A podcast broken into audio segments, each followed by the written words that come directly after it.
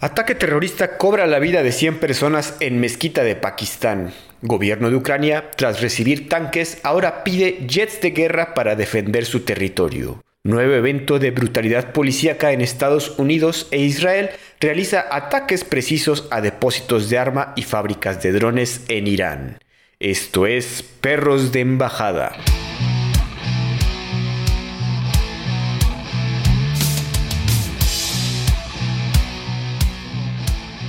¿Qué tal amigos? Bienvenidos nuevamente. Yo soy Andrés Rojas, también conocido como Chad, y me acompañan mi coanfitrión, amigo y perro del alma, Santiago del Castillo.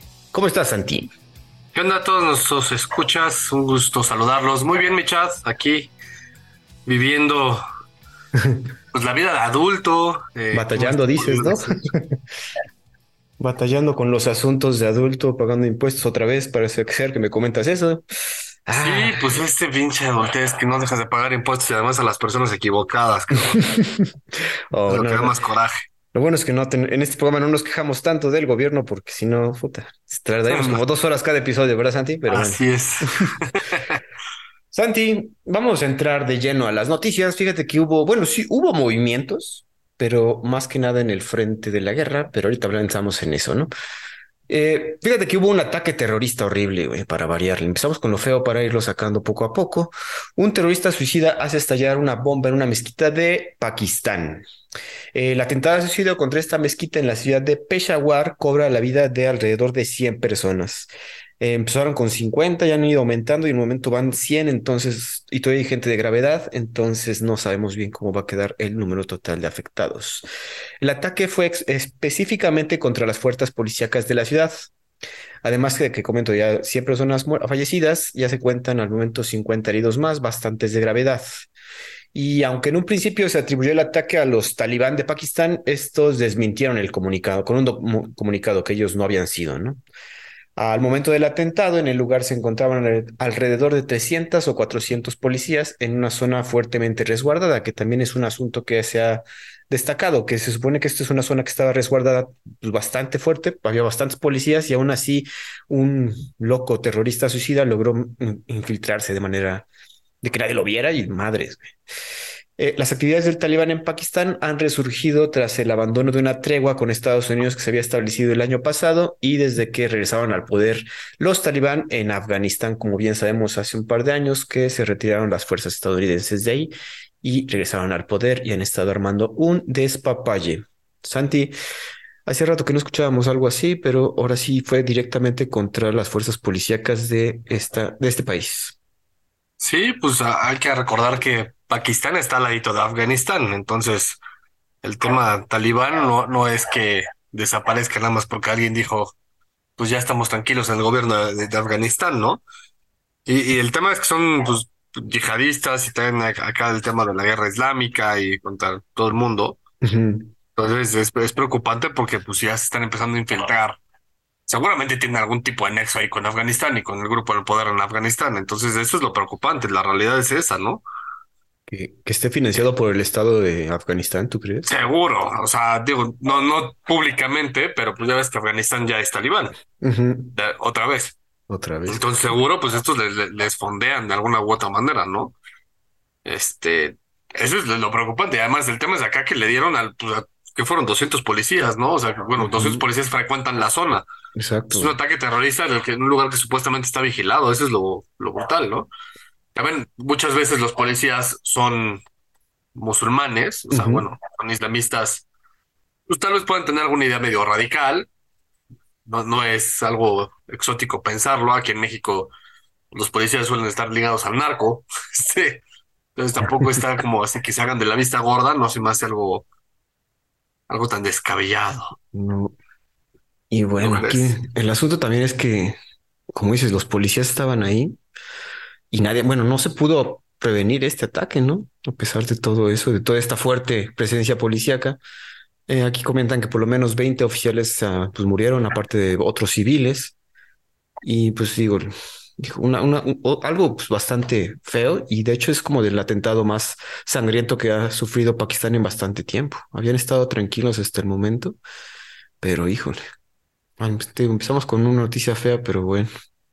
Sí, pues e-, ese es el tema y es hasta cierto punto lo preocupante, ¿no? Es hasta, hasta qué punto te, te dejan de, de impactar noticias como estas. O sea, aquí en México es- ha pasado, ¿no? Y es bastante común que, pues, que ya estamos acostumbrados a los muertos y a la guerra contra el narco todo este show. Pero lo, lo preocupante es que a nivel mundial empieza a hacer eso, ¿no? Noticias como estas de atentados terroristas, pues la gente ya dice, ah, pues uno más que pasó. ¿Dónde? Pues por allá, lejos. Por ahí, lejos, nos queda lejos, pero aún así, hijo, no, siempre nos, nos rompe el corazón estas noticias. Te digo, lástima que empezamos con esto, con un poco de cosas feas, pero bueno, esperemos que esto se, re- que, que, pues que se mantenga la paz por lo menos. Te digo, había un, había un acuerdo de paz antes, yo creo que con todos los talibán, pero más bien creo que se había hecho con los talibán de Afganistán y por ende, pues como dices, habían mantenido tranquilas a lo- las otras células, pero pues al momento que rompes con los patrones de Afganistán, pues se pasan a otros lados, que también es el asunto. Pues sí, es el tema, ¿no? Es- y es lo preocupante. Digo, esta noticia se está desarrollando, les decimos que ya va por lo menos 100 personas fallecidas, pero pues puede aumentar poco a poco. Santi, vamos a salirnos rápidamente de Pakistán para lanzarnos a Estados Unidos. Y esta es, de hecho, este es un tema que yo quería platicar contigo porque pues yo no uso esta aplicación, pero a ver, dicen que, bueno, no dicen, el CEO de TikTok tes- testificará ante el Congreso de Estados Unidos. El señor Chouchi, Chouchi Chu, se llamaría, testificará ante el Congreso de Estados Unidos el 23 de marzo. Eh, ¿qué- ¿de qué va a testi- testificar? Testificará acerca de la privacidad, las prácticas de seguridad, seguridad de datos y el impacto de la aplicación en jóvenes usuarios. El principal punto a analizar es la cercanía que la tiene la compañía ByteDance, la dueña de TikTok, con el Partido Comunista Chino, ¿no? El testimonio busca hacer hincapié en el riesgo político y de seguridad nacional que genera esta aplicación. El gobierno gringo ha levantado sospechas de que las leyes de China pueden obligar a ByteDance a proveer información a los servicios de inteligencia de ese país, además de que se puede usar para estrategias de desinformación política. Estas sospechas han hecho que la app sea prohibida en celulares de gobierno federal, más que nada, y más que la mitad de los estados gringos tomen medidas similares en sus estados. Santi, tú eres usuario de TikTok. Usuario, mm, sí, hasta cierto punto, pero así activo no. Eh, digamos que de vez en cuando, y además, el tema es que es, no sé, es la, la- es la red social más centennial que hay del mundo. eh, Este, es la menos productiva del mundo. Digo, como todo, no depende del uso que le des. O sea, por ejemplo, lo- eh, hay muchos artículos ahorita de cómo YouTube, pues prácticamente sacar una licenciatura a través de YouTube, ¿no? Depende de cómo la uses. Exacto. Entonces, eh, TikTok para el- lo que lo usa el 99% de la población mundial es para por estupidez. Entonces, es, es lo malo, la, la parte mala de la herramienta. Yo creo que es la, la peor red social en sentido, en Intelectual. sentido produ- de productividad. Que además pierdes muchísimo tiempo. Es, es, es impresionante. Y inclusive la propia herramienta te da una, una opción para que le, para que le, le pongas límite, ¿no? De, no sé, quiero ver 10 minutos máximo y, y bloqueamela. Eso ya te habla de, de, de un tema de acción. Justo De hoy estaba yo camino a recoger este, en el, en el coche, paso por una esquina y había un güey bailando y una chava grabándolo acá con el teléfono y ya sabes, Ujú. ángulos. Y el güey bailaba y se hacía todo rapero y ya sabes, se ponía la mano acá en, en la barbilla como pues haciendo poses y yo así, pinche gente ridícula, cabrón. Me que ganas sí, hasta de gritarle, güey, pero pues no sé, está cabrón. Está- uno, uno se y el tema, y el tema es ese, ¿no? Es la red social más centennial de todas. Creo que también hay un estudio que habla de que es la más adictiva de todas. Es cocaína en los ojos, güey. Sí, sí, sí. Y, pero es la peor de todas. Yo de repente la uso en la noche para irme a dormir así de, de aburrerme un rato. Y de repente, pues sí, te, te picas un poco de más porque a mí me gusta mucho ver stand-up comedy. Entonces, pues veo ahí a varios comediantes. Pero el tema es que el algoritmo de TikTok es el más peligroso de todos porque es el que más rápido aprende. Sí, cierto. Entonces, de hecho, hace unos meses hubo un, no, creo que no lo comentamos aquí, hubo una demanda en Inglaterra de una niña de 13 años que se suicidó. Los papás demandaron a TikTok y ganaron No, no. porque la plataforma al final le terminó, o sea, em- empezó a agarrar el, el, el logaritmo de qué es lo que le gustaba ver. Y es cuando que empezó así de, pues estoy deprimida, no me gusta la vida, bla, bla. Entonces era- empezó a ver, ver videos de, de superación, así como de, pues sí, pues sí vale la pena vivir y así, pero en algún tema la espiral se volvió eh, ver videos en la que ya le incitaban así, mátate, ¿no? No vales absolutamente nada. A la madre. Y entonces sí, la niña se terminó matando y los papás lograron acceder a los videos que había visto y sí, los, o sea, se ve la progresión de cómo el logaritmo empezó a, a manejarle los gustos para que al final llegara a ver videos, eh, pues ya incitándole al suicidio. Entonces los demandó y, ganó la demanda. Eso es lo peligroso de esta, de esta herramienta, ¿no? Que, que se adapta a tu gusto, pero qué tanto el gusto es lo que necesitas ver en ese momento y además qué tanto es sano eso que estás viendo, ¿no? Eso lo estamos viendo en un tema social, pero también en un tema político. Pues yo en el TikTok estoy viendo y obviamente me salen puras cosas que son lo que a mí me interesa ver, o uh -huh. cosas que yo estoy a favor de ver, ¿no? Sí. Entonces jamás voy a ver algo que sería este, contrario a mi forma de pensar. Y eso es el tema, que te radicaliza, ¿no? Y Muy si no claro. tienes la suficiente madurez para ver eso, pues entonces sí te empiezas a radicalizar y radicalizar y radicalizar. Entonces es un tema, yo creo... Digo, ahorita dijiste herramienta, güey, pero no es una herramienta, es una aplicación insidiosa, güey. Y de hecho, de hecho te iba a mandar un artículo que leí que eh, es un arma de... Es un arma de guerra, casi, casi, güey.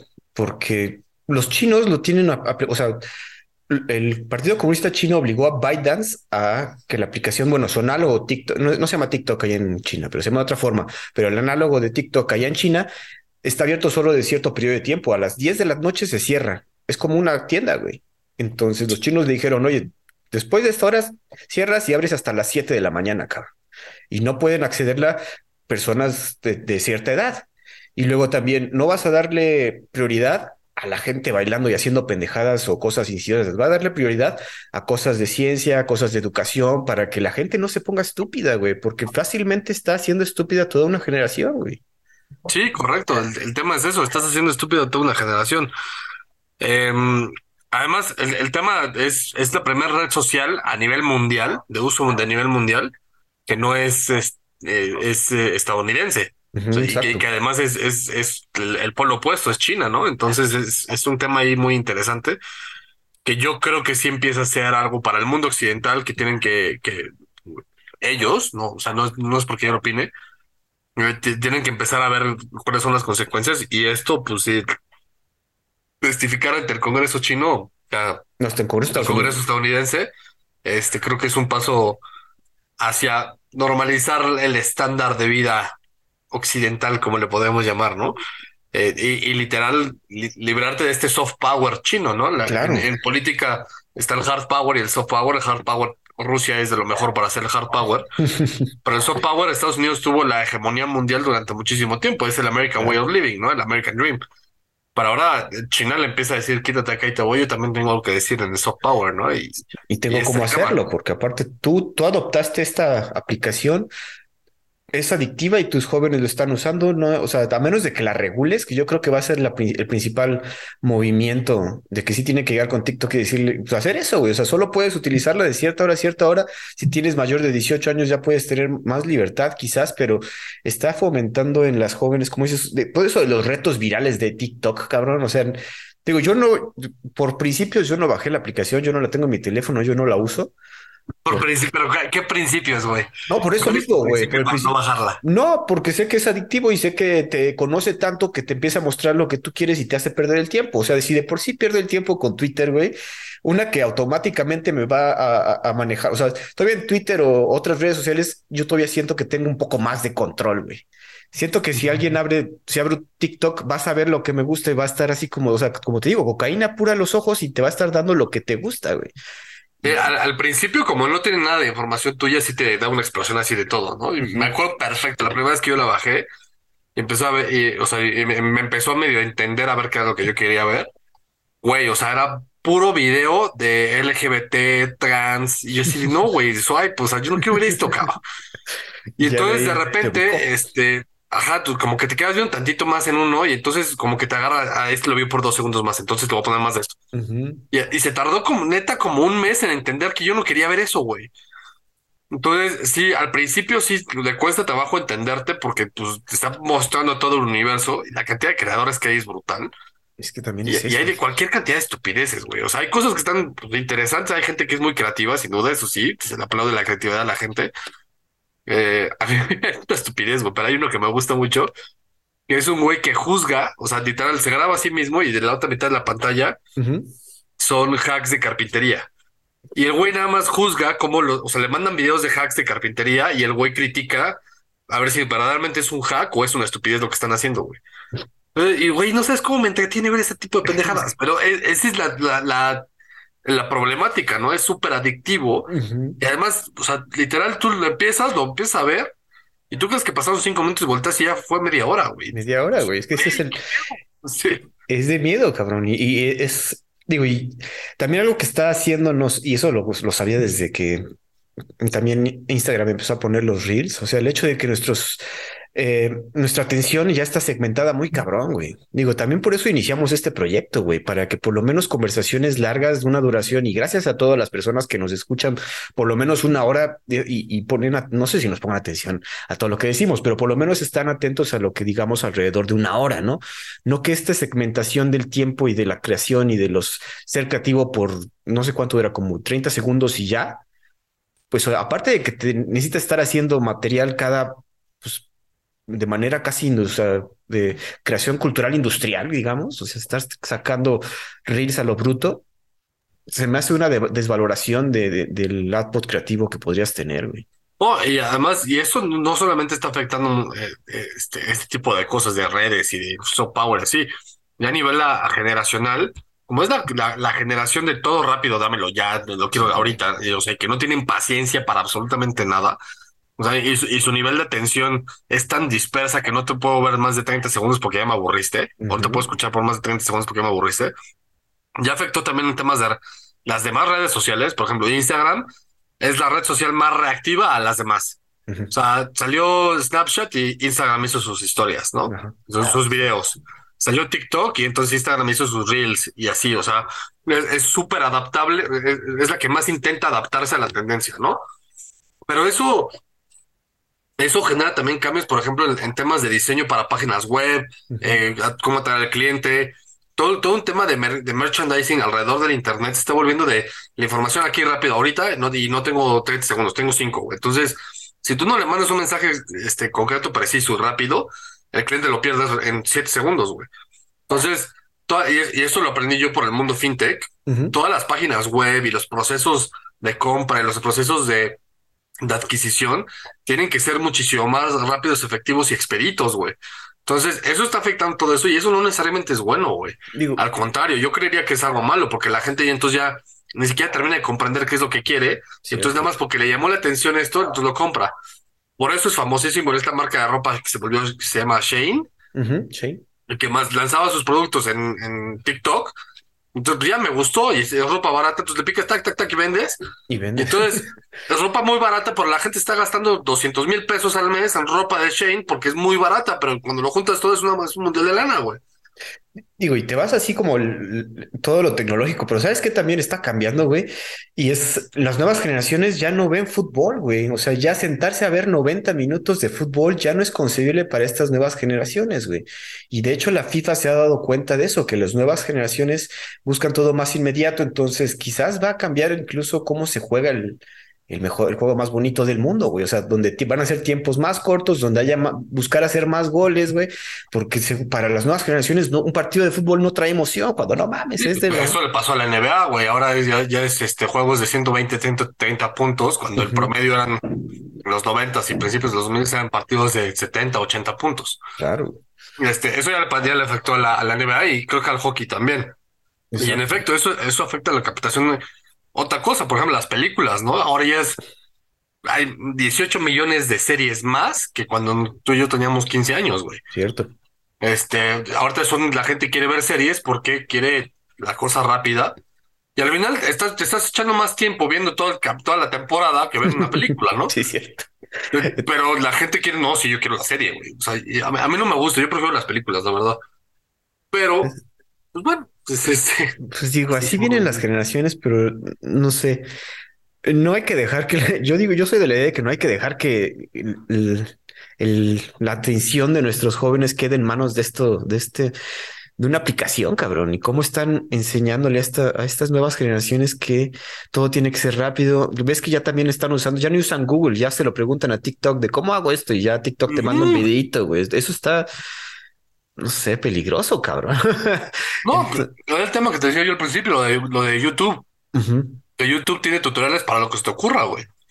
Y digo, yo he sido usuario, he visto así, en, puta, en YouTube cómo em, dar de alta mi correo electrónico en Outlook. Ocurre una pendejadota, ¿no? Pero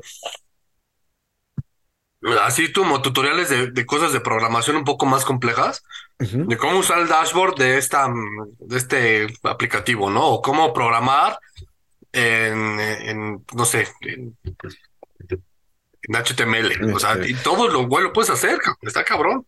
Digo, pero ahí todavía tienes que meter sus 15 minutos, tus cursos, tus cinco videos de 15 minutos para querer hacer bien lo que necesitas, ¿no? Digo, también, digo, yo lo he usado mucho, obviamente, para hacer todos los, para el uso de todos los software de edición y video y diseño y todo. O sea, pero ahí, digo, TikTok no se me hace una herramienta ideal para eso, pero bueno.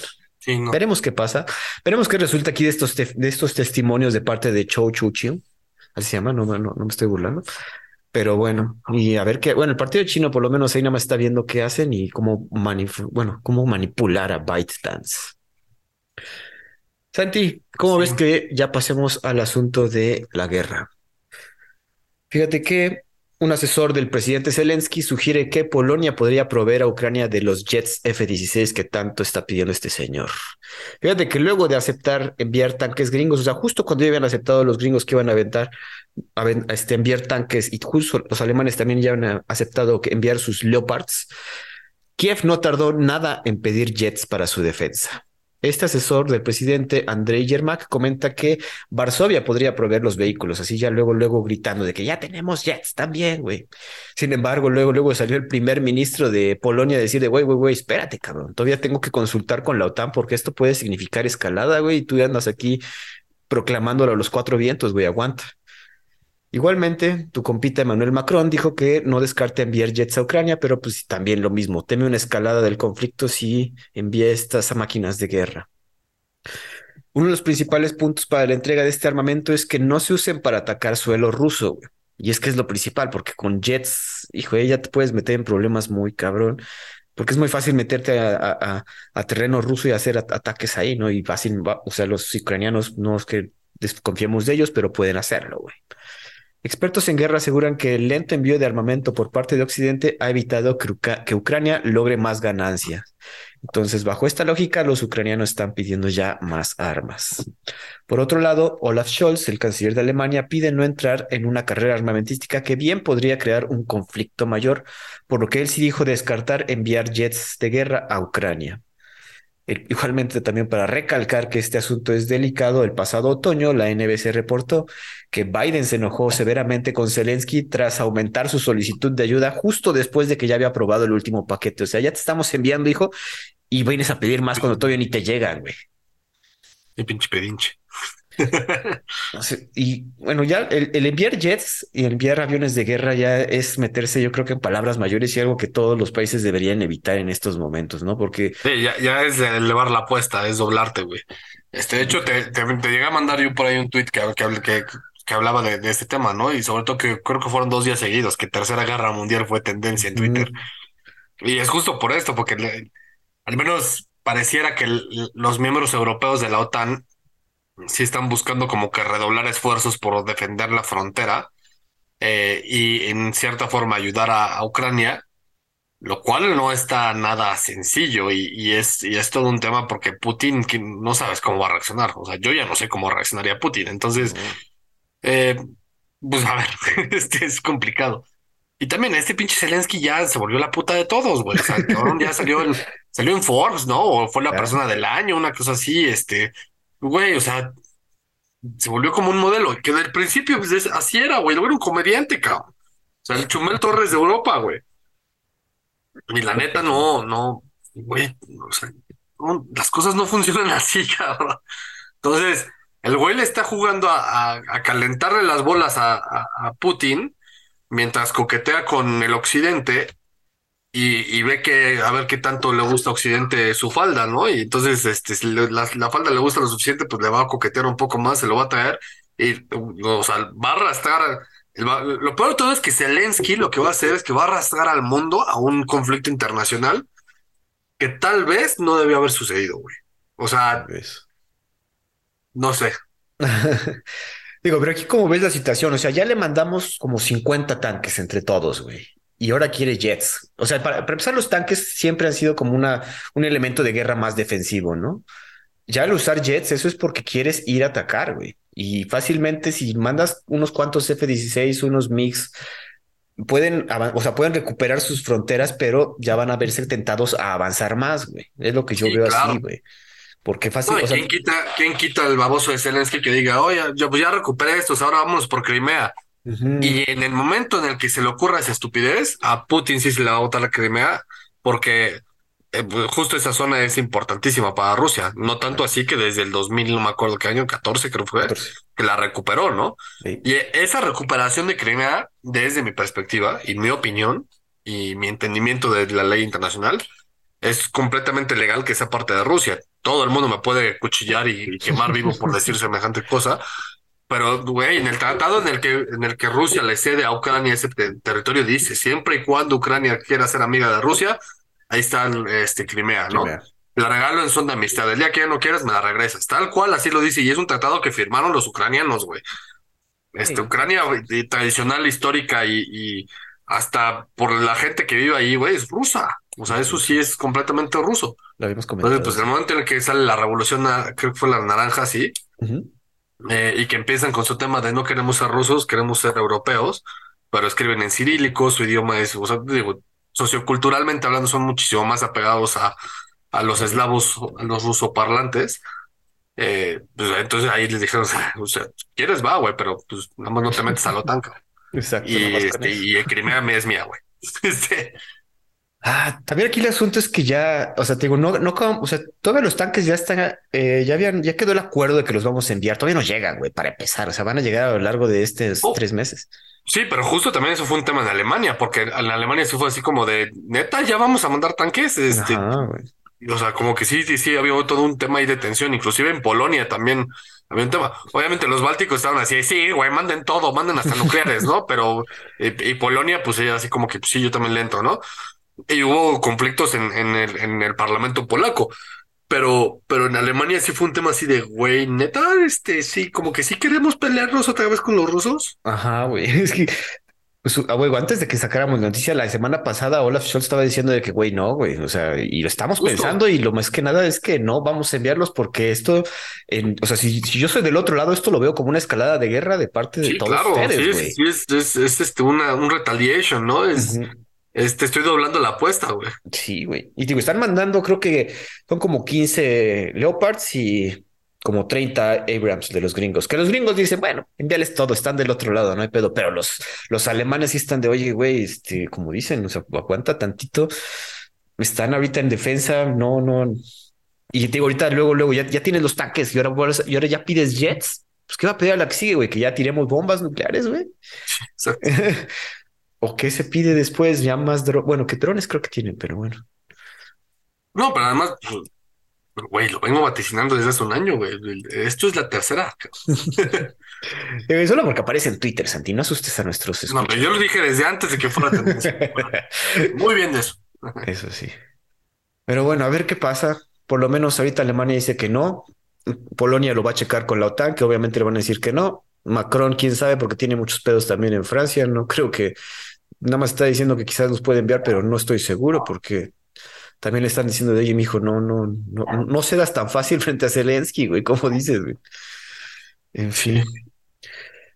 Santi, vámonos a ir, vámonos de Europa y vamos a ir a otra vez a Medio Oriente, ahora con una situación un poco no tan delicada como el ataque terrorista, pero fíjate que una periodista kurda, y tú me enviaste esta, esta noticia, es sentenciada a prisión por entrevistar al padre de Masa Amini, la joven que fue asesinada por parte de la policía moral de Afganistán. La periodista Nasila Marufian ha sido sentenciada a dos años de prisión y una multa de 15 millones de tomans. No sé bien cuánto es eso en, en dólares. Y además tiene prohibido abandonar Irán en un periodo, perdón, fue dije es Irán, perdón. Tiene prohibido abandonar Irán en un periodo de cinco años. Los cargos que se le imputan a la joven de 23 años son los de generar propaganda contra el Estado y publicar mentiras con la intención de distorsionar la mente pública, ¿no? Bueno, si quieren decir eso, pues está bien. Estos cargos se deben a que esta periodista realizó una entrevista con el padre de Masa Amini, como comentamos, la cual murió a manos de la policía moral. Y la corte dictó sentencias y dijo, estás ya, ya tienes estos cargos, ya estás imputada, ya entran de lleno. Esto sin que se realizara ninguna sesión ni escuchar la defensa de la periodista. O sea, totalmente ilegal el asunto. Bueno, lo que cualquier corte esperaría. Y Nasila fue arrestada en octubre del año pasado y fue amedrentada para confesar. Durante estos interrogatorios sufrió arritmias cardíacas que la mandaron al hospital. Sin embargo, fue reaprendida después del hospital sin que terminara su tratamiento. Ay, otra vez viendo a los iraníes y a los talibanes poniéndose locos. además ahí se mete un tema que, que lo mencionaste como, como parte de la noticia, pero no, no hubo énfasis, es, y, sin duda tiene un énfasis importante, es este los kurdos, que es todo el tema ah, que te platiqué, que este los kurdos este, pues nadie los quiere y están ahí como que quieren su Kurdistán, pero no les dan su Kurdistán. Y este, y se pelean con los turcos, con los exsoviéticos, eh, hablando de Georgia, a, Azerbaiyán y, y puta, ya no, me acuerdo el otro país que está ahí, este, es Georgia, Azerbaiyán y pues chicas, no me acuerdo. este, Georgia, Azerbaiyán, Turquía, Irak, Irán, este, pues, todo eso alrededor es, es, hay una región que es Kurdistán y que son los kurdos y que todo el mundo los odia menos ellos, ¿no? Entonces, e, eso también pues le metes carne al asador te estás echando un poquito de aceite para que aprenda. Entonces, este, el tema es que pues es, una periodista, que eso ya está mal para gobierno. Es kurda, que eso está peor. Y además entrevista al, papá de Amasha Mani, pues puta, es, como, güey, no quieres eh, decirnos de una vez que cuál quieres que sea tu última cena. O sea, es la receta perfecta para que te agarren, cabrón. Estoy viendo cuántos son 15 millones de tomanes y la verdad no es tanto como yo pensaba. Son 355 dólares gringos. Entonces, pues digo, bajita la mano. Que 6 mil varos, 6 mil pesos. 6 mil pesos. Digo, pero aún así la tienen ahí presa y por unos cargos que, güey, solo por publicar una entrevista. Bueno, no sé si publicar, güey, porque realizó la entrevista. Nunca dicen que la publicó. Entonces, que bueno, sí dicen que sí le hacen la, la culpan de propaganda. Entonces, Qué desmadre, güey. Qué ganas de. ¿Cómo dices? Eh, también el odio kurdo que tienen estas personas también es, es algo de tomarse en cuenta. Y pues pobrecita está joven, 23 años, güey. Sí, pues es, es la típica idealista joven, que no, que no quiere decir que esté mal, al contrario, lo, aplaudo y, qué valiente ella por hacerlo. Pero es, es la típica que es, que, que es, periodista, quiere hacer un cambio en el mundo y, y todo su, su visión de hacerlo es a través del periodismo, lo cual también está perfectamente bien. Pero pues, sí, le, juntó, o sea, desafortunadamente le juntó todos los ingredientes necesarios para que pues, a la primera que hiciera se la fueran a, echar, a chutar, cabrón. O sea, eres periodista kurda y además metida en un tema ahí de la policía moral. Puta, güey, o sea, no, no prefieres decir que eres este, no sé, güey, no, pues, eh, eh en, en el Parlamento Israel, de Israel, o sea, es lo mismo, güey. Y ahorita vamos a saltar esa noticia. Digo que también fuera de parte del grupo LGBTI, todavía va a estar peor, güey, porque. Ah, qué desmadre. sí, o sea, lo, único que le faltaría es ser negra y, y del LGBT, güey. Sí, o sea. Para todavía la sentencia en más feo. Así es. Pues bueno, a ver qué pasa con esta señorita Nasila Marufian. Esperemos que no, no, no sea tanto, pero si tenemos precedentes de todo el gobierno iraní, no es algo bueno, la verdad. Santi, seguimos en Irán porque también fue noticia y creo que esto también lo viste. De repente el sábado como que estaban a surgir los, unas noticias ahí que estaban atacando a Irán en diferentes lugares y de diferentes formas, ¿no? Al principio no sabíamos quién y cómo y no había noticias, todo el mundo estaba diciendo qué pedo, qué está pasando acá. Y pues digo, no, no, nadie salió a, adjudicarse el ataque, pero pues varios dijeron de que, oigan, pues creo que son, es el Estado de Israel, güey pueden ser los de Arabia Saudita, o puede ser Estados Unidos o Azerbaiyán. No saben porque Irán tiene muchos enemigos, cabrón. Entonces, en esas primeras 24 horas nadie sabía qué onda. Sin embargo, luego la, la inteligencia estadounidense dijo, pues fíjense que se fue Israel. Y la noticia va así. Israel ataca diferentes fábricas y partes importantes de la infraestructura de Irán. Diversos ataques con drones sucedieron el día de domingo golpeando diferentes partes del país. Como comentamos en un principio, Irán culpó y empezó a mandar tweets a lo bruto ¿eh? de que fueron los árabes, fueron Estados Unidos, pinches gringos, pero no, no, fueron Israel y ya como que ya, ahora sí se dieron cuenta que fue Israel.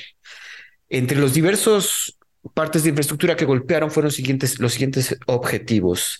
El cuartel de cuerpos de la Guardia Revolucionaria Islámica, bases de las Fuerzas Especiales de la Guardia Revolucionaria Islámica, centros de producción de municiones y drones, refinerías petroleras, fábricas y depósitos de armas e igual bases militares en Hamadán y Karash. Por lo menos siete ciudades fueron atacadas. Koi, Azahar, Rasht, Karash, Teherán, Hamedan e Isfahan. Además del ataque con drones, se reportaron asesinatos en miembros de la Guardia Revolucionaria Islámica. Y interesantemente, y eso habla de un ataque muy quirúrgico, y por eso yo creo que dijeron que fue Israel, los ataques no generaron bajas civiles. Irán pudo detener al menos dos drones antes de que alcanzaran sus objetivos, pero pues aún así les pegaron duro en por lo menos otros siete, siete objetivos más. Y para, para, bueno, para asegurar que fue Israel, recientemente se realizaron los llamados juegos de guerra entre Israel y Estados Unidos. Oficiales gringos mencionaron que fue una demostración contra los enemigos de la zona, específicamente pues Irán, ¿no? Santi, ¿cómo ves aquí los, el Mossad atacando quirúrgicamente ciertas partes de Irán? Pues es lo mismo que yo siempre he dicho, ¿no? Estos güeyes son los más locos del mundo porque, y, tienen motivo para hacerlo, son los más odiados de la zona en la que están. Todos los, constantemente están amenazados por todo su alrededor. El tema es que, que, yo lo he dicho mucho, ¿no? Los, no los judíos, los israelíes, los que tienen la nacionalidad de Israel, son los típicos victimistas que terminan siendo todo lo que juraron destruir, ¿no? ahora sí que caemos en la, en la, en la dinámica de Obi-Wan y Anakin Skywalker de te convertiste en todo aquello que juraste destruir.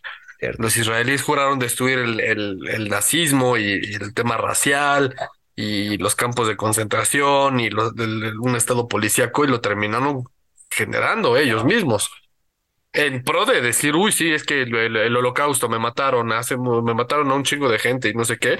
Sí, dude, pero eso fue hace pues, más de 70, 80 años, cabrón. Este, uno es get over it. Dos es tú estás haciendo exactamente lo mismo.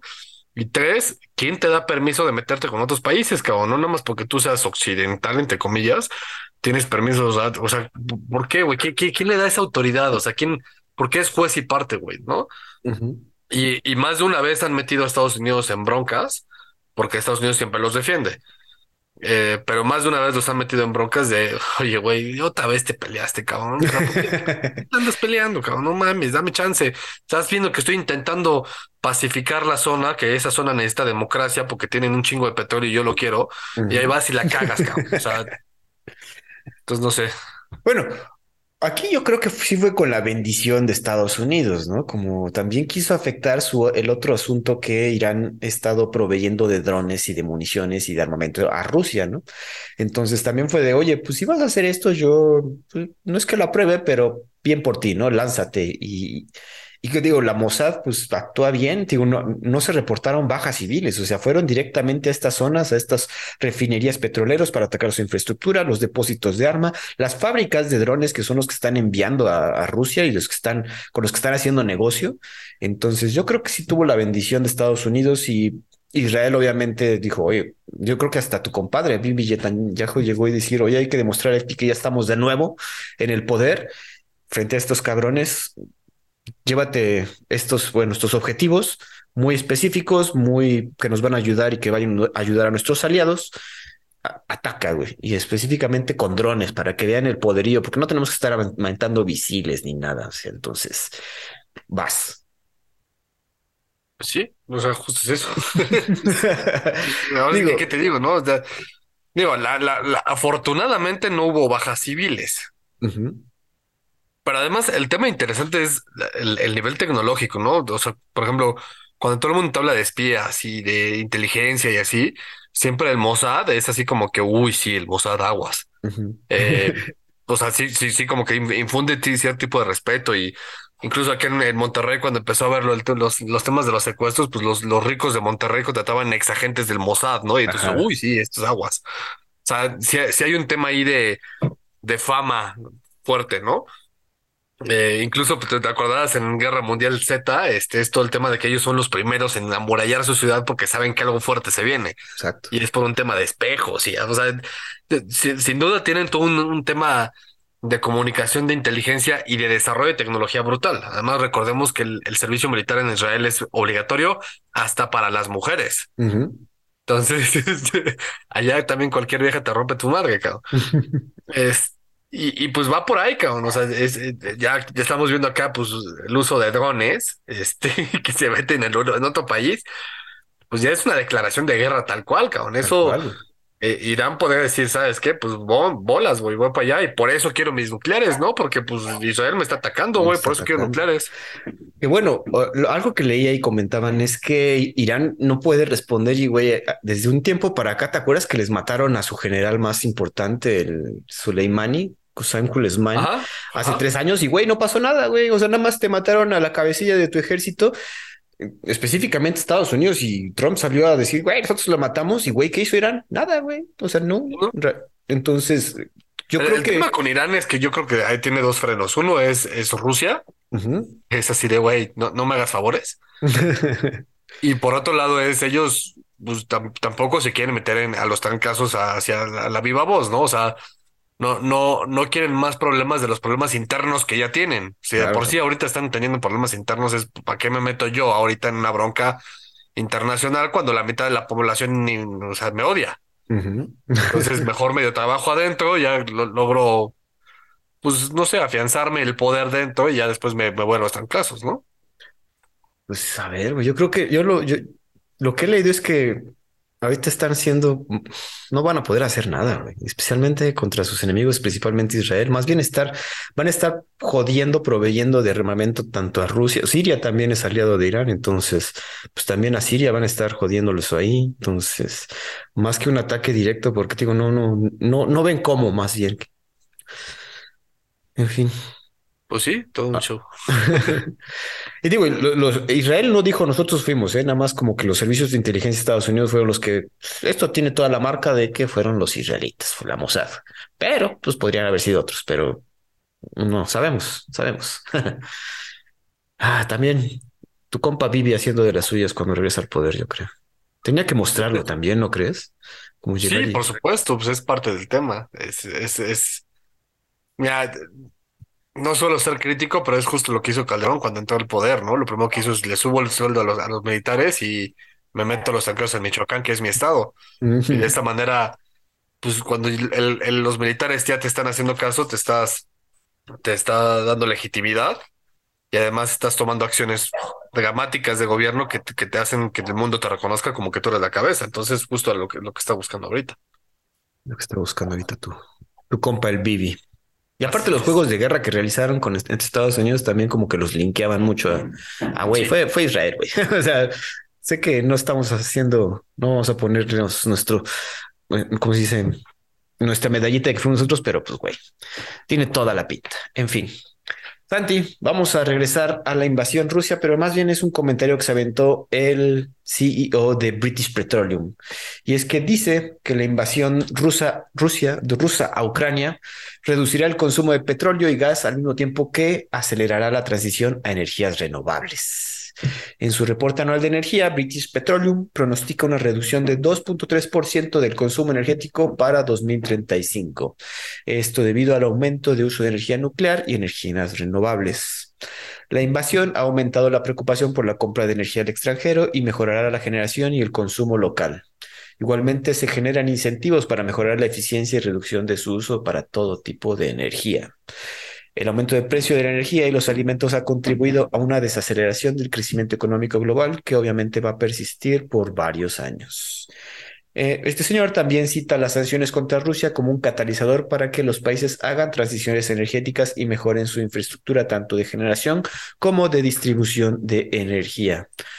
Y pues interesante que vengan los comentarios de una de las empresas petroleras más grandes del mundo, si no es que la más grande, ¿no? Pues no es que sea interesante, güey. Es que es, es, eh, ese era el, el, póker que traía bajo la manga Putin, ¿no? Y es a lo que le estaba jugando. Eh, ahora, o sea, tienes dos, dos posibles, digamos que es un arma de dos filos para Putin. Por un lado es, pues sí, o sea, los meto en broncas por el tema del uso de energía, pero por otro lado puedo incentivar la, la innovación tecnológica y que, y que, y que cambien radicalmente hacia otro tipo de energías, ¿no? La ventaja de, de esta segunda para Putin, desde la, desde la perspectiva de Putin, sería que, que eso no es de la noche a la mañana y que solamente la aplicación de tecnologías y la innovación pues suele ser tardada. Tal vez lo estás acelerando, pero pues qué tanto lo vas, o sea, en, términos de tiempo, qué tanto. Llevamos que vamos por el segundo año de guerra y, y, todavía no hay una implementación total de, de una nueva energía, ¿no? Eh, pues ahora sí que VP, sí, sí, y no solamente BP, todas las empresas petroleras del mundo están haciendo como que ese reajuste en, sus esquemas financieros porque saben que algo fuerte se viene y que al final el petróleo y, las energías, llamémosle sucias, pues tienen fecha de defunción, güey. Eso creo. O sea, va a llegar un punto en el que BP o, ya no va a existir o va a ser otra cosa. O sea, van a ser algún tipo de derivado distinto, algún tipo de energía distinta, güey. ¿No crees que estén viendo así como las grandes petroleras, eh, no sé, energías renovables o nuclear? Apenas. Yo creo que tienen dos departamentos, o sea, cada una de las petroleras tiene dos departamentos muy fuertes y uno es de lobbying, de para que los gobiernos sigan utilizando sus, sus productos, tipo el derivados de petróleo, que las, y no solamente los gobiernos, las grandes empresas tipo armadoras de autos, aviones, este, barcos, lo que sea, para que sigan usando derivados del petróleo y por eso le meten una cantidad brutal de, dinero al, lobbying. Y por otro lado, uno de innovación así de, puta, ¿cómo chingados podemos hacer para meternos en otro tipo de energía? Yo creo, sí, también. Es que, digo, aquí eh, creo que lo he comentado, ya soy proponente de la energía nuclear. Apenas empecé ayer a ver Chernobyl, entonces, a ver qué tal, que ahorita que la termine te cuento. Pero Híjole, si pudiéramos avanzar esa tecnología a cierto punto sin el temor a que Irán se ponga loco y desarrolle armas nucleares, ah, otro mundo, otro gallo cantaría, dirían aquí en México. Sí, ¿no? a ver, Einstein lo dijo, ¿no? Eh, la tercera guerra mundial se va a pelear a palos y va a ser por el agua. digo, tal vez no a palos, va a ser a bombazos, no, no va a ser por el agua, pero va a ser por petróleo. La cuarta, la cuarta guerra mundial, ¿no? Porque sería la tercera, sería y ya Petróleo y, bombas, y la cuarta es piedras y agua. Piedras y agua, güey. Algo así decía, pero sí, vaticina muy bien ese señor tanto. Nuestra, nuestra naturaleza humana, güey. Pues en fin. A ver qué pasa. Este señor lo cree que el consumo, bueno, pronostica que va a bajar 2.3 para 2035. Estamos hablando más de 12 años, entonces todavía falta. Y pues yo creo que están haciendo maquinaciones estas personas. Híjole, yo 2.3 a 12 años lo veo muy poco, ¿eh? Yo creo que en unos cinco años va a aumentar esa, o sea, ese porcentaje de o estimación que están poniendo. En cinco años van a decir, uy, ¿qué creen? No, es 2.3, va a ser como 6 punto algo. Y en otros cinco años va a decir, uy, ¿qué creen? Es del 20 tantos. Que también, este, o sea, este reporte, güey, es como, es como relaciones públicas, güey. Estamos diciendo cosas bonitas acerca de lo que va a pasar, pero ellos saben otras cosas que, otras variables que obviamente van a afectar este pronóstico que están haciendo, güey. Entonces, están maquillando, digamos, este reporte porque, güey, no, ay, en 2.3 va a bajar el consumo y va a bajar nuestra capacidad de generar dinero. De, güey, no lo dirías tan, tan bonito, güey. Sí, sí, sí, tan campantemente, tan campante, güey. Entonces, Amigos, tómenlo esto como su debida escepticismo, porque digo, tómenlo de donde vienen, de British Petroleum, la, petrolera más grande del mundo. Entonces, a ver qué pasa. Santi, una noticia triste, pero yo creo que es de relevancia por las implicaciones que tiene en Estados Unidos. vamos hasta Estados Unidos. Es que recientemente se llevó a cabo, bueno, no se llevó a cabo, sucedió un asunto de brutalidad policíaca en Memphis, Tennessee. El asunto va así, básicamente una detención por una infracción de tráfico en, una ciudad de, en esta ciudad de Memphis. El sospechoso de raza negra, Tyre Nichols, es sometido por varios oficiales en el 7 de enero de 2023. Todo empezó como una infracción de tráfico sencilla, pero pues como suele pasar en Estados Unidos, los policías pasan de, de pistola y algo pasa por ahí, ¿no?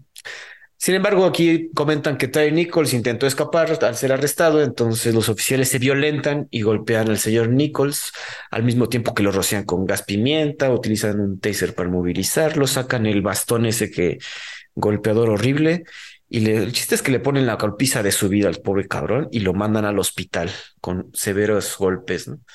Y a los tres días este señor muere por sus heridas.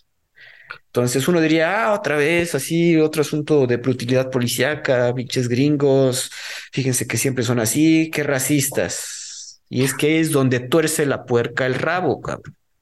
Porque los oficiales implicados en todo este asunto son todos de raza negra. De hecho, la mayor parte de la fuerza policial de Memphis es de raza negra. La, la, ¿cómo se dice? La jefa de policía es la primera mujer policía de raza negra del de, estado de Tennessee, creo. Entonces, los oficiales ya han sido despedidos tras estos sucesos y enfrentan diferentes cargos, entre los cuales, pues obviamente es homicidio en segundo grado, ya que este señor, pues falleció. Pero eso pone eh, pues saca de onda mucha gente que te digo, venía con esa, con siempre esa, esa narrativa de que por lo general en ataques racistas por parte de policías, ¿no? Y aquí estamos viendo que no, que es gente, este, policías de raza negra que brutalmente golpearon a este pobre señor, que bueno, Nicos, para empezar, ¿para qué corres, cabrón? Pero bueno. Y Santi, ¿qué piensas de esto? ¿Leíste la noticia? ¿Sabes algo más? Sí, la vi desde que pasó y he, estado escuchando varias noticias al respecto y varias este, opiniones al respecto.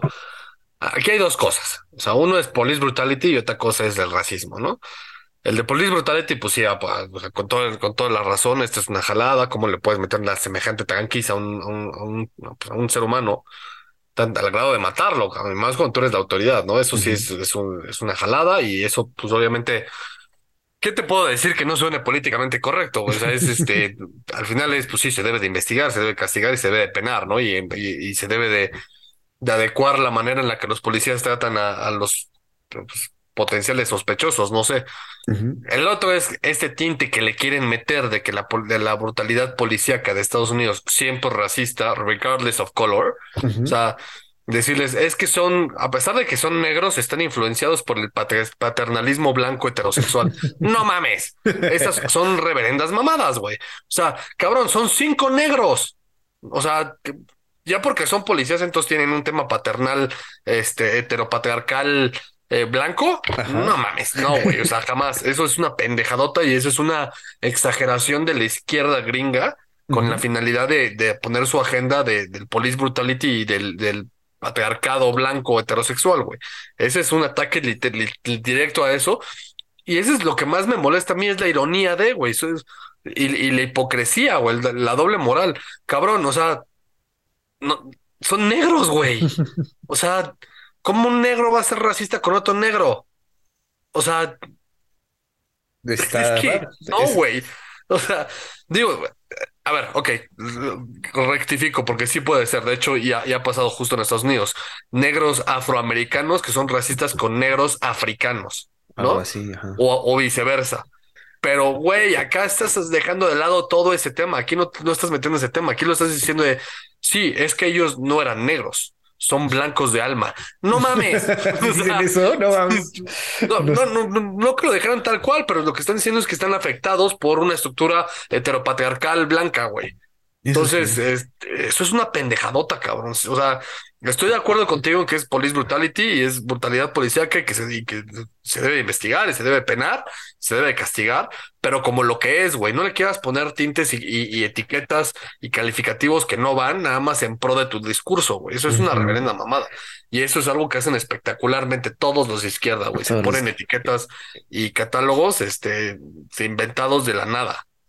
Yo, yo sí vi la narrativa, como dices, que, que, la policía es fundamentalmente blanca y es la que ha influenciado a estos policías a actuar de esa forma contra un criminal, un, no un criminal, un detenido de raza negra. Y sí se me hace una mamada, porque sí, para empezar, esta brutalidad policíaca es problema sistémico de la policía, no es del, no, no, no del, del ente racial sino de, güey, ya, ya, educaste a que sea una policía semimilitar, güey, que básicamente tiene, no tiene, tiene el poder de quitar la vida si, si, si quieren.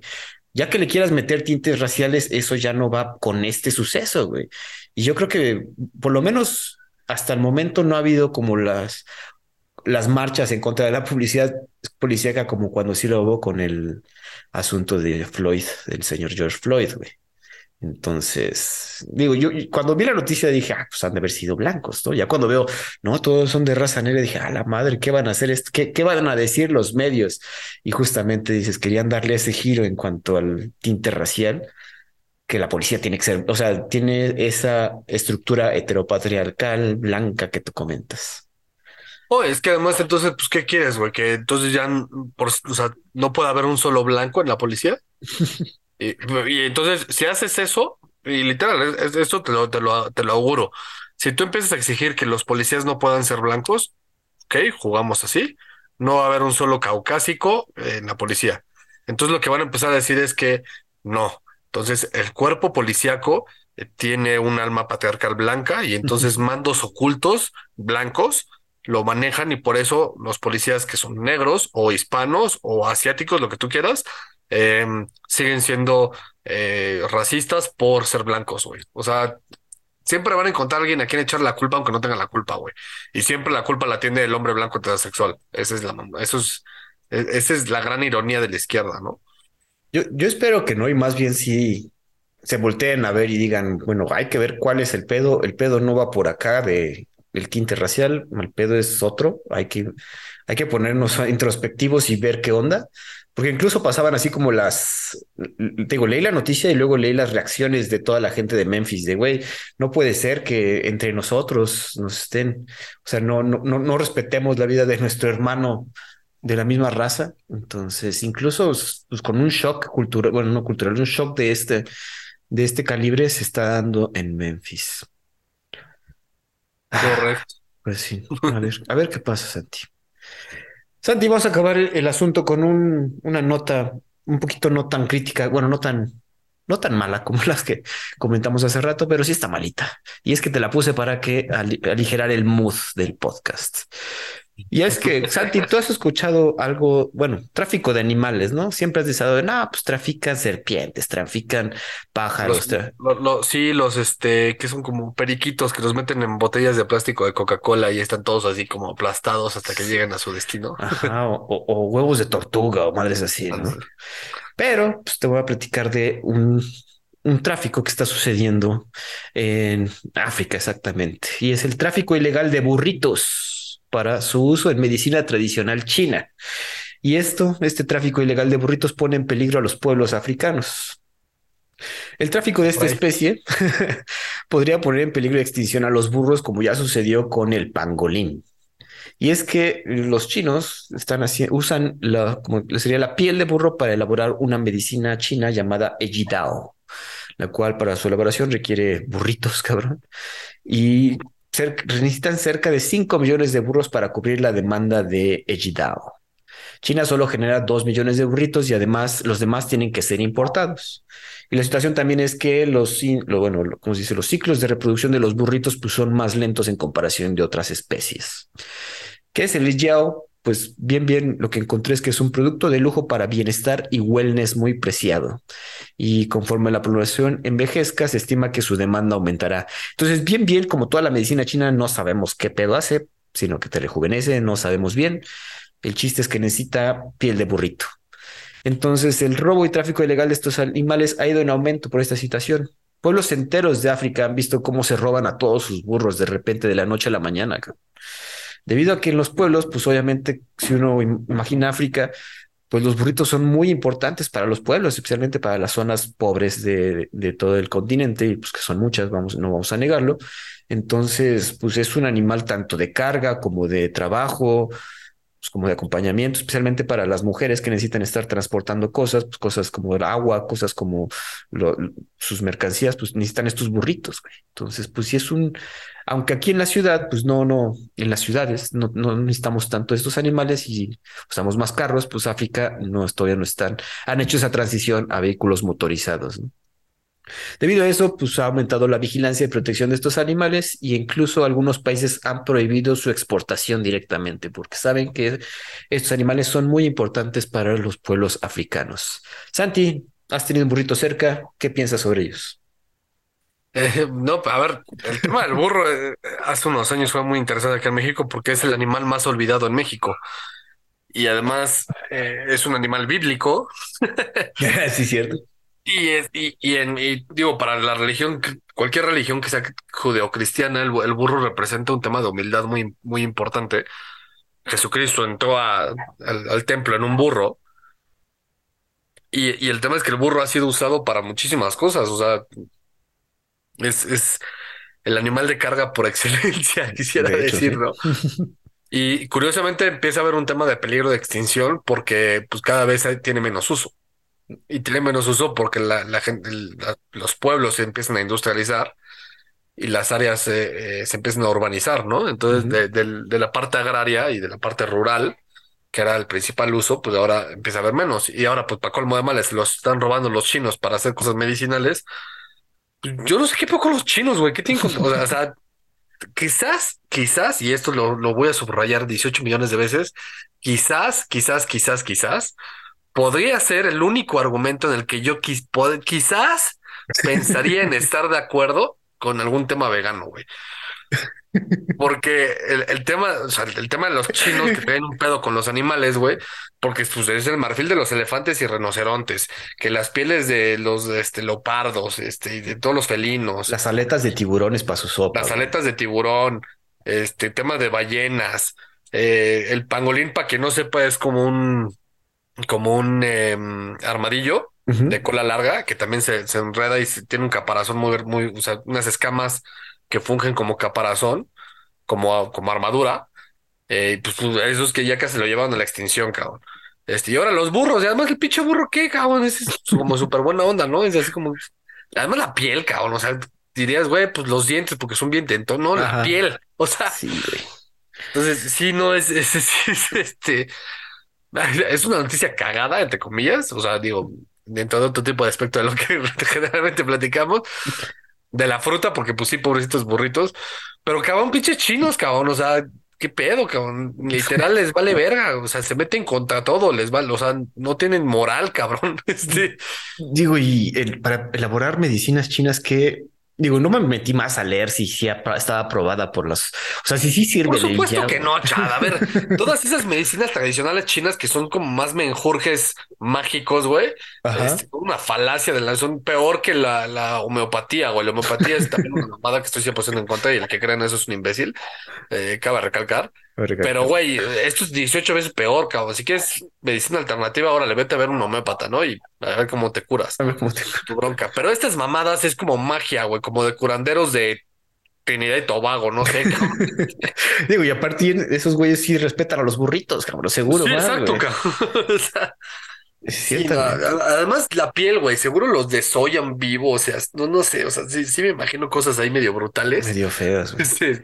Digo, cero humanas, cero, además con, con cero propósito real, güey, porque lo que tienen mal los veganos y que son los imbéciles al respecto es que dicen, ay, sí, las vacas, pobrecitas vacas, las llevan al matadero.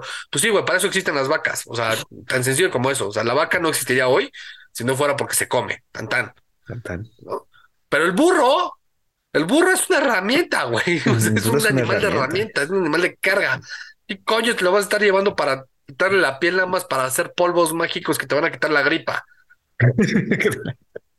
O sea, Ciertamente, yo también estoy 100% de acuerdo así con qué ganas de meterse con los burritos. No, como no, no, no hablamos casi nada de estas noticias acá, pero seguro nadie sabía de esto, cabrón. O sea que, Güey, Es que po- además, pobrecitos burros, güey, ya son, ya se han vuelto tan insignificantes que pues nadie los tiene ni en su radar, ¿sabes? O sea, ya ni quien se entere de lo que les pasa. Digo, y todavía los en en África, pues yo sí encuentro que, que, que está en peligro de extinción y sí siguen siendo muy útiles, sigue, tienen que estar cruzando grandes eh, praderas de, de, de terreno. Pues solo tengo un burrito para ir, cabrón. O sea, no tengo un coche, no hay ni gasolineras acá. Pues Sí, obviamente claro.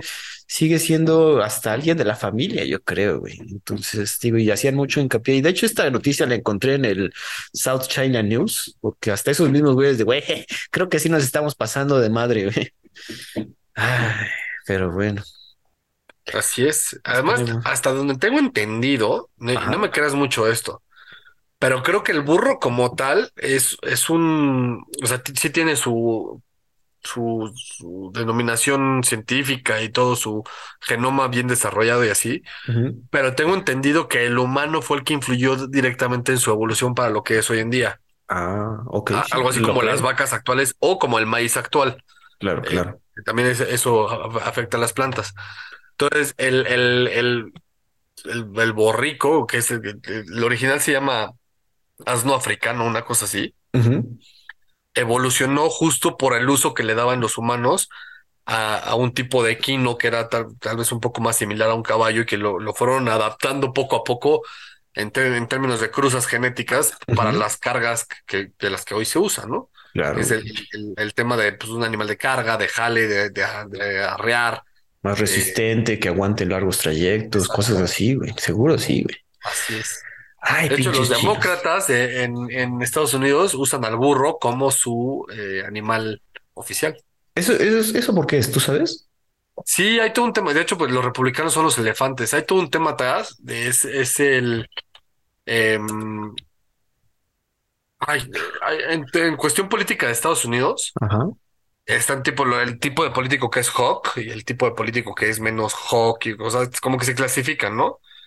Em, y, el tema, por ejemplo, de, del burro, el elefante, y así surgen principalmente del, tema de la, inmigración y la reconstrucción de, Estados Unidos después de la guerra civil. Entonces, em, cuando se, se forma el Partido Demócrata como tal, nació como demócrata, no, sí, sí, sí, sí fue así, como demócrata republicano. Y entonces, cuando empezaba, y había en esa época había tres partidos, el demócrata republicano, el republicano y el Whig era como que un, tipo ari, un poco más este, el extremista. Sí. Y entonces en, en, los periódicos, principalmente de Nueva York, y esto es a mi entendimiento y de lo que me acuerdo de mis, de mis clases de historia de Estados Unidos, de política de Estados Unidos, es que en Estados Unidos, en Nueva York, no si has visto la película de Gangs of New York. El tema este de las cinco puntas y que eran como que los cinco boroughs de, de migrantes y que cada uno se identificaba y todo ese show. Eh, había uno que centrificaba todo y sacaba un periódico y en ese periódico hacían tiras cómicas acerca de la política de los de las cinco de las cinco puntas y en este caso pues de los partidos. Ah, ok. Y entonces a manera de burla pues le pusieron los burros, pero pues como el típico de, pues, si no puedes contra ellos, únetele. Entonces terminaron como que adoptando al, burro como parte de su, de, de, su bandera, pues, o sea, de su. ah, qué cagado. De, distinguirse. Y el tema de los burros, pues, pues, literal por burros, ¿no? Y el tema de los elefantes eran porque eran los típicos, los republicanos de ese entonces eran los típicos mastodontes, gordos, feos, así ricos, que pues, no se fijaban por dónde pisaban y así, ¿no? Entonces era todo un tema ahí no, no me creas al 100% la historia de, del, del por qué le, le, pusieron esa caricatura tal cual. Lo que sí es, es veraz y factual es que ambos nacieron por caricaturas de periódicos de Nueva York. Ah, no mames. Interesante, güey. No, no sabía, güey. Tendremos que investigar más esto, amigos, porque sí, los burritos son importantes. Yo creo que todos los queremos y por favor dejen de estarlos quitando la piel para hacer remedios caseros, cabrón. Santi, ¿algo más? ¿Algo más para cerrar? Pues no, ahora sí que nada más, este, pues dejen en paz a los borricos. Eh, sean buenos, llévenlos a, este, a, pues no sé, en las, las granjas, luego hay mucho burrito, por ahí medio abandonado. Si te fijas, hasta ni siquiera son como a nivel de zoológico, ¿no? No, son muy de herramienta, güey, 100%. Sí, sí, sí. Pues bueno, Santi, amigos, eso sería todo esta semana. Nos escuchamos la siguiente aquí en Los Perros de Embajada. Hasta luego.